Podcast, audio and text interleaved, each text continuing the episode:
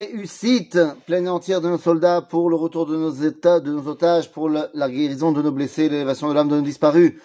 Nous revenons dans notre étude du Sefer Ilchot Melachim, les lois sur les rois et les guerres du Rambam de Maïmonide, dans le chapitre 11, Alacha 4, la loi numéro 4 du chapitre 11. Nous sommes dans ce chapitre 11, dans les lois, pas sûrement sur un roi en particulier, mais sur le Melech Amashiach. Alors, nous avons expliqué tout d'abord que euh, la dimension messianique, eh bien, c'est le retour des exilés. C'est le kibbutz galouyot, c'est l'agent juif.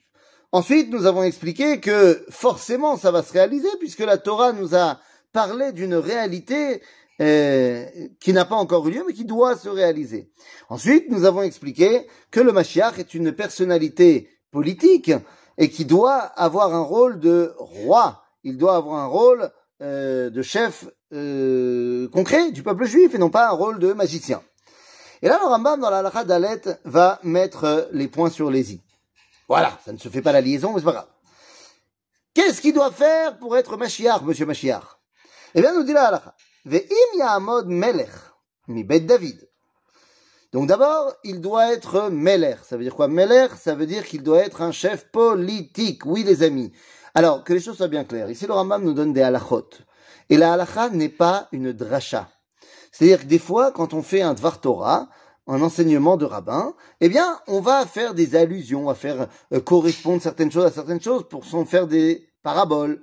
Mais ce n'est pas le cas. Par exemple, lorsque, enfin, dans la halacha, par exemple, quand le Talmud nous dit man malche rabbanan, que les rabbins dans leur yeshivot sont un peu comme des rois euh, dans le, le qu'on doit leur rendre, c'est bien beau. Mais sauf que le rabbin, eh ben, il n'est pas roi.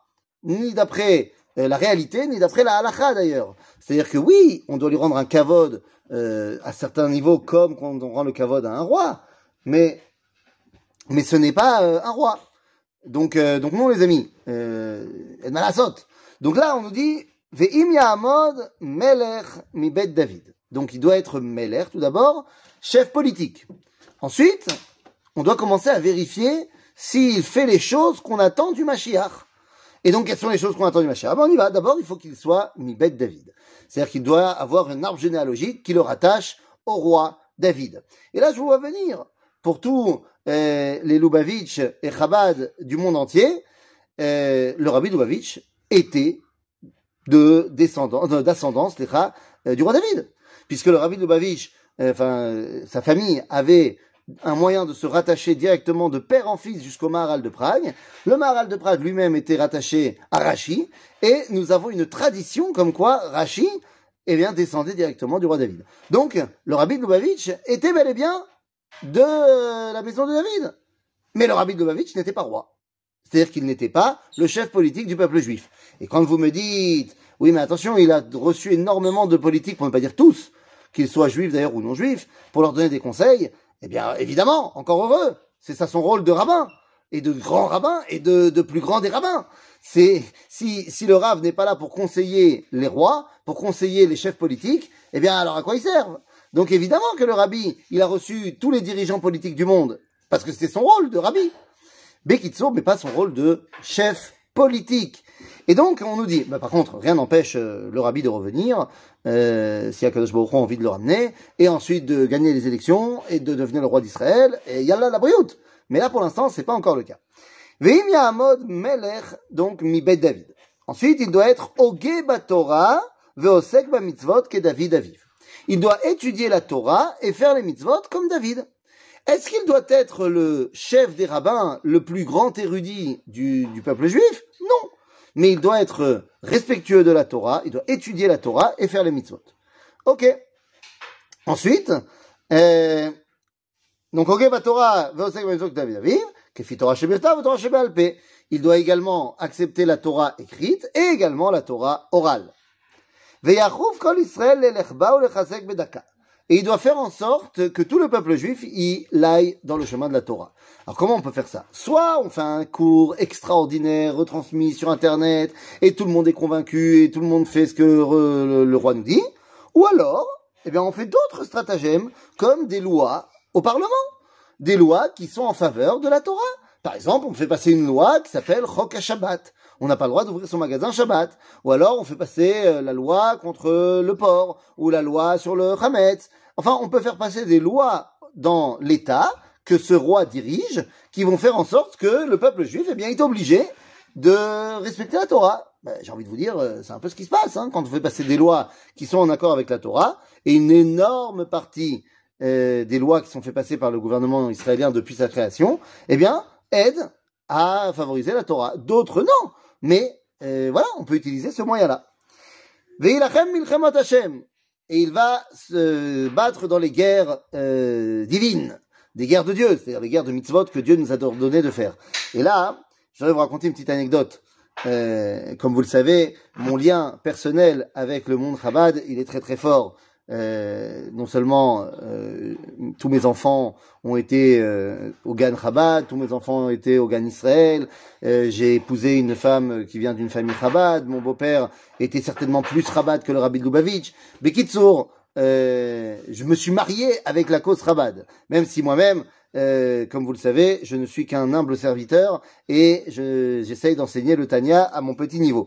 Quoi qu'il en soit, je me rappelle que en 2014, donc c'était il y a Comme on dit, eh bien, j'étais euh, à la guerre euh, à ce moment-là, et, et je me rappelle mon fils, il était au Gan Israël, et, et donc euh, là-bas, vous savez qu'il y a les t-shirts Sivot Hashem, évidemment. Et, et, et là-bas, le, le Madrir, il avait dit euh, bon, c'est nous les Chayalim, c'est nous les soldats d'Akadosh Baruch Hu, nous sommes Tzivot Hashem, et on fait la chanson Trivot Hashem et tout machin. Et mon fils, il était très jeune, et il dit mais non, c'est pas vrai, nous on est juste des enfants avec des drapeaux. Mon papa, c'est lui un soldat de Hashem. Bon, évidemment, évidemment, il a raison, mon fils.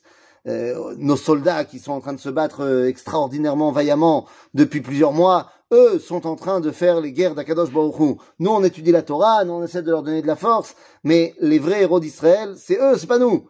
Euh, même si on participe, et c'est très bien ce qu'on fait, et qu'on continue à le faire encore mieux, mais, mais voilà. Yilachem milchemot Hashem, au niveau de la halacha, ce n'est pas de dire des Tehillim. C'est très bien de dire des Tehillim, il faut continuer. Et oui, je sais, vous n'allez pas me faire dire ce que j'ai pas dit. Lorsqu'il y a des gens qui sont sur le front, il faut qu'il y ait des gens également qui disent des Tehillim. Bien sûr, on l'a déjà expliqué douze fois. Mais les Ilachem Milchemot Hashem, le Mashiach, ce qu'il doit faire, c'est pas organiser des grandes chaînes de Tehillim. Ce qu'il doit faire, c'est bah, faire les guerres militaires concrètement d'Israël. S'il fait tout ça, Areze Becheskat Sheu Mashiach. S'il fait tout ça, alors en potentiel, eh bien, il peut être le Mashiach. On va dire qu'il a des bons, des bons euh, atouts de base pour être le Mashiach. Imasa s'il a réussi à faire tout ça, Ubana mikdash bimkomo nitre Israël, Mashiach bevadai. S'il a fait tout ça et qu'en plus, c'est lui qui, a, qui est au- à la tête du peuple juif lorsqu'on coupe le ruban pour faire l'inauguration du Bet Amikdash, et qu'il a fini de ramener les derniers juifs euh, qui veulent bien rentrer en Israël, alors, c'est Mashiach. Mais ça, ça veut dire que tant que on n'a pas construit le Beth Amikdash, et tant que euh, on n'a pas euh, ramené tout le monde en Israël, quelque part, eh ben, il peut pas encore s'appeler officiellement Monsieur Mashiach. On peut pas l'appeler Monsieur Melech HaMashiach. C'est un roi, mais si, mais, mais il n'a pas encore fini de faire ce qu'il a à faire pour qu'on l'appelle véritablement Mashiach. Et une fois qu'on a fait ça, il a, s'il a réussi et qu'il est devenu, ça y est, Melech HaMashiach, alors il commence son vrai boulot, à savoir, Veitaken et Haolam kulo la'avod et Hashem, biyachad, sheneemar, efoch el amim, safa berura, likro kullam beshem Hashem, ou lo ovdo shechem echad. C'est-à-dire qu'une fois qu'il est reconnu Mashiach, officiel, eh bien, ça y est, enfin, il peut avoir une influence sur le monde entier pour faire en sorte que le monde entier se rattache à Kadosh Baruch Hu, bimera beyamenu. Amen.